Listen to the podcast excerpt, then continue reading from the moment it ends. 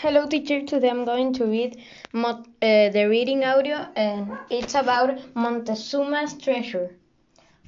After mortally uh, wounding the Aztec Emperor Mo- Montezuma on July 1, 1520, uh, Hernan Cortes and the rest of his men were attacked by the Aztecs in Tenochtitlan, their capital.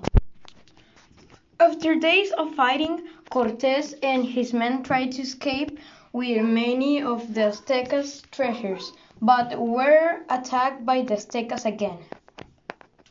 The Spain, Spain, Spaniards tried to save their own lives through the wall into the Tezuco Lake.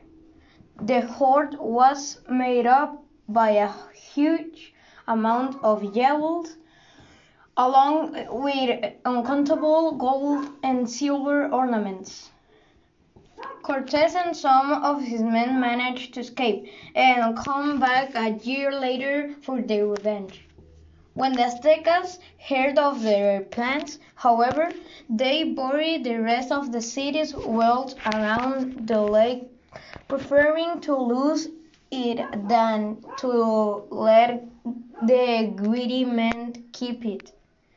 Even now, a, uh, even now, a huge amount of the wealth stays hidden under mud and buildings on the fringe of Mexico City.